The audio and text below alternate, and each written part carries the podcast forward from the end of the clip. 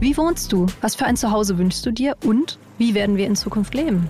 Mein Name ist Celine Lauer. Ich bin Michael Fabricius und in unserem Podcast Zwei Zimmer, Küche, Bad gehen wir für euch den großen Fragen des Wohnens auf den Grund. Ich bin Wissenschaftsredakteurin bei Welt. Und ich bin Immobilienjournalist. Zusammen schauen wir uns für euch jede Woche ein neues Thema an. Ich analysiere die Lage mit Blick auf Wirtschaft und Immobilienmarkt. Und ich ordne das Ganze dann aus einer wissenschaftlichen Perspektive ein. Alles rund ums Eigenheim, zum Leben in der Stadt und auf dem Land erfahrt ihr bei uns im Podcast Zwei Zimmer, Küche, Bad. Kommt rein.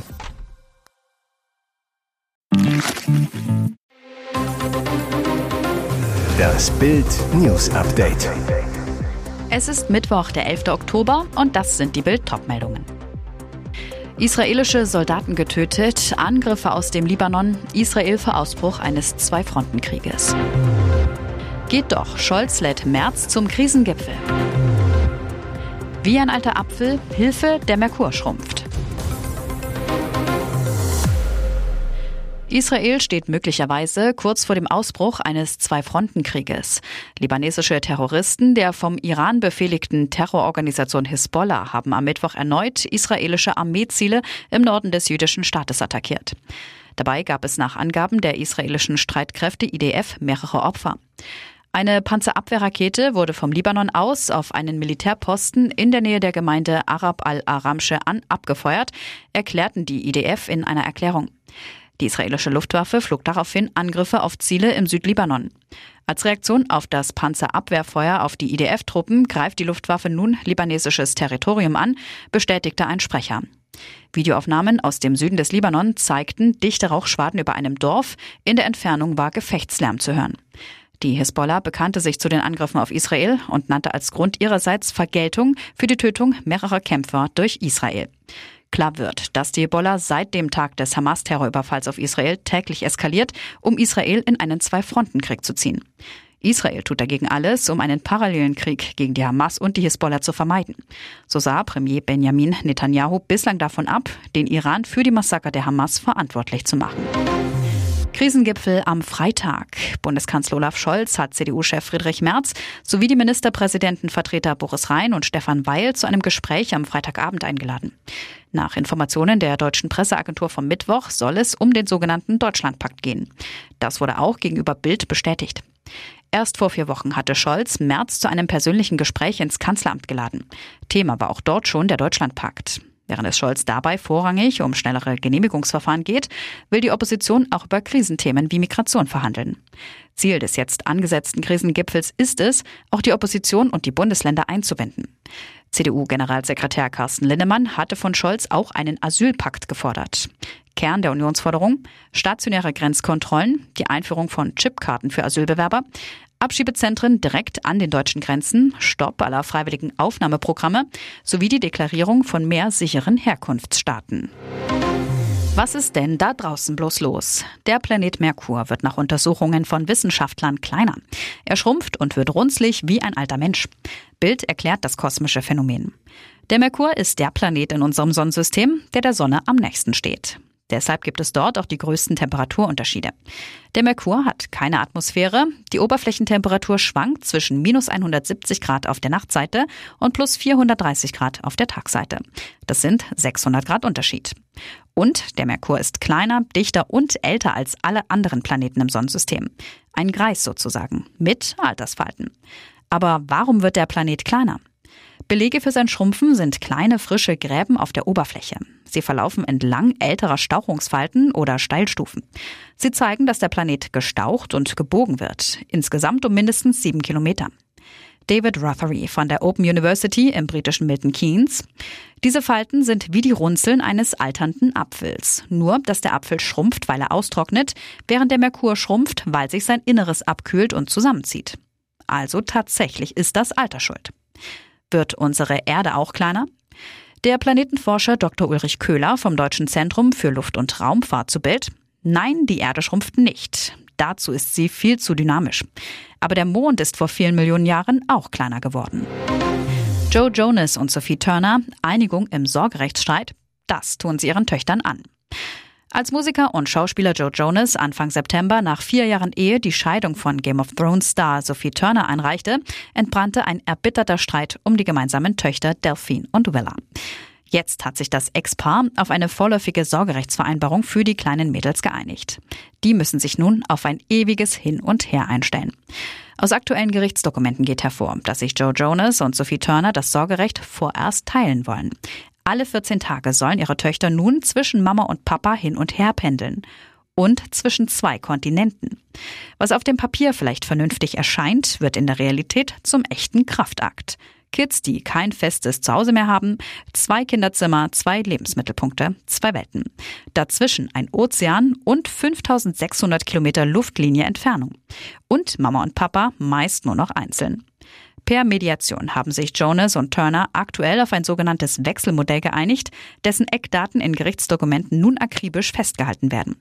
Das bedeutet, man lebt mit den Kindern künftig nach Terminplan. Wie lange das dann so weitergehen soll, ist noch unklar. Diese Vereinbarung gilt erst einmal nur bis in den Januar 2024. Und jetzt weitere wichtige Meldungen des Tages vom Bild Newsdesk. Das Bildprotokoll des ersten DFB-Trainings, warum Nagelsmann jetzt Lockball 6 spielt. Um 14.52 Uhr Ortszeit beginnt in Foxborough, Massachusetts, die neue Zeitrechnung. Der neue Bundestrainer Julian Nagelsmann spaziert auf den Trainingsplatz von US-Club New England Revolution noch vor seinen Spielern und Nagelsmann in schlichten, komplett schwarzen Fußballschuhen legt gleich selbst Hand an. Er verschiebt Tore, Stangen und Hütchen, baut selbst die verschiedenen Trainingsstationen mit auf. Akribisch achtet er auf viele Details steckt die Stangenmännchen nochmal um, damit sie exakt an der richtigen Stelle stehen. Fast im Sprint geht es zur nächsten Station. Dynamisch springt Nagelsmann über die Rasensprenger. Während die Fitnesstrainer das Aufwärmen und Dehnen mit den Spielern starten, bespricht er sich mit Co-Trainer Sandro Wagner. Nagelsmann zeigt nochmal genau auf, welche Übungen er wo machen will. Ein wichtiges Element bei Nagelsmann Lockball 6 heißt, die Verteidiger spielen den Sechser in der Mitte an, der spielt schnell Doppelpass mit dem Außenspieler, danach geht es blitzschnell mit einem steilen Pass nach vorne, nachdem der fiktive gegnerische Angreifer nach vorne zum Sechser gelockt wurde. Das Ganze immer wieder mit verschiedenen Variationen und Tempowechseln. Man merkt schon, statt auf Ballbesitz Fußball setzt Nagelsmann auf Dynamik und schnelles Spiel in die Spitze. Die Kommune lebt. Nach 20 Jahren ist auch Anna Werner wieder dabei. Hippie-Ikone Langhans, Haremsurlaub auf Sardinien. Hippie-Ikone Rainer Langhans unterwegs mit seinem Harem. Sonne, Meer, Strand und ganz viel Meditation. Langhans, Gründer der Kommune 1, urlaubt an der Königsküste Sardiniens mit seinen Lebensdamen Christa Ritter, Gisela Getty, Brigitte Streubel und erstmals seit 20 Jahren auch wieder Anna Werner. Werner brachte ihre Tochter Johanna und Enkelin Romi nach Sardinien mit. Die drei leben zusammen am Walchensee in Bayern. Für die 82-Jährige war es eine Reise zurück in den Schoß der Kommune, der sie lange angehörte. Vor 20 Jahren zog sie sich an den Walchensee zurück. Dort lebte sie seither in der Männerlosigkeit. Jetzt will sie doch wieder mehr Kontakt zu uns, was uns sehr freut, sagte Langhans zu Bild. Das Quartett seiner Haremsdamen ist also wieder komplett. Gibt es Eifersucht? Jein. Natürlich buhlen die einzelnen Damen um Aufmerksamkeit, aber große Eifersuchtsdramen, die gibt es jetzt nicht mehr. Wir sind eine spirituelle Gruppe, die gemeinsam einen geistigen Weg ins Innere geht. Es ist eine tiefe Liebe zwischen uns. Ihr hört das Bild News Update mit weiteren Meldungen des Tages. Seit anderthalb Jahren zofft sich Tübingens Oberbürgermeister Boris Palmer mit McDonalds. Die Inhaberin der Tübinger Filiale klagt gegen die städtische Verpackungssteuer, unterstützt vom Fastfood-Konzern. Der Gerichtsstreit um die nervigen Einwegverpackungen schreckt Palmer aber nicht davor zurück, immer wieder selbst bei McDonalds zu essen. In Bild gesteht er, ab und zu verspeise ich bei denen auch eine schnelle Mahlzeit. Die Tübinger Filiale zählt allerdings nicht zu seinem Stammlokal. Er meint, zu weit weg vom Rathaus entfernt. Aber er sei ja viel mit dem Zug unterwegs. Bei Zwischenstopps kommt dann oft der Hunger. Dann gehe ich auch zu McDonalds. In vielen Bahnhöfen gibt es ja sonst nichts anderes. Der Tübinger OB als Gast beim Fastfood-Giganten, das komme laut Boris Palmer mehrmals im Jahr vor. Big Mac, Chicken McNuggets, Filet Fisch, was gönnt sich Palmer bei Mc's? Er meint, in aller Regel ist es dann irgendein Burger.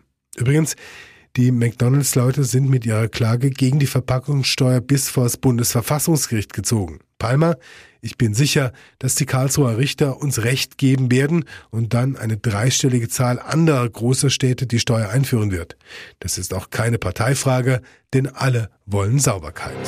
Keine Entspannung am Bau, im Gegenteil. Die Lage wird für viele Mieter immer dramatischer. Neueste Zahlen des Statistischen Bundesamtes zeigen, im August stiegen die Baupreise gegenüber dem Vorjahr um 6,4 Prozent an.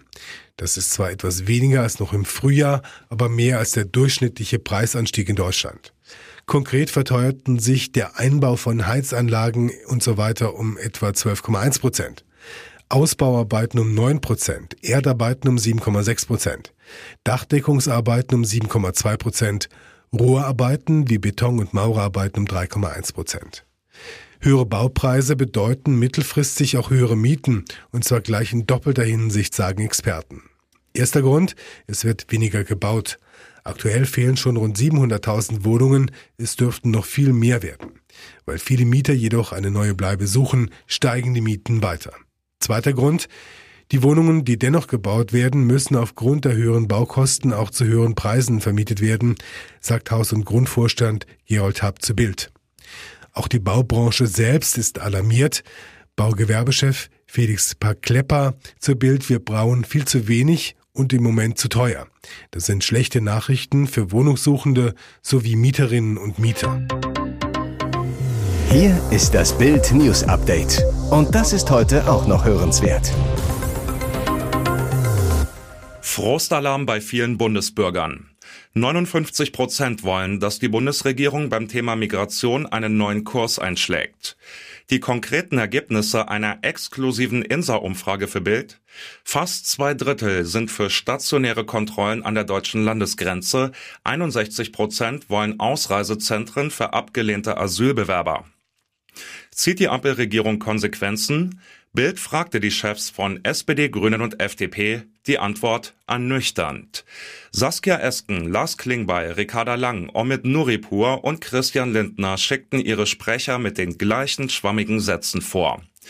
Wir sehen die Herausforderung, die Ampelregierung und die sie tragenden Parteien packen gemeinsam an, damit unsere Kommunen entlastet werden und die Migration besser gesteuert, geordnet und begrenzt wird. Macht die Ampel, was die Mehrheit will? Nein. Bundesinnenministerin Nancy Faeser hat immer noch keinen entsprechenden Antrag auf feste Kontrollpunkte in Brüssel eingereicht.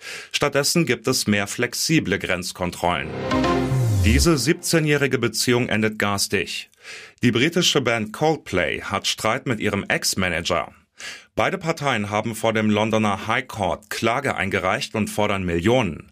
Das berichtet die Zeitung The Times, die Einsicht in die Dokumente hatte.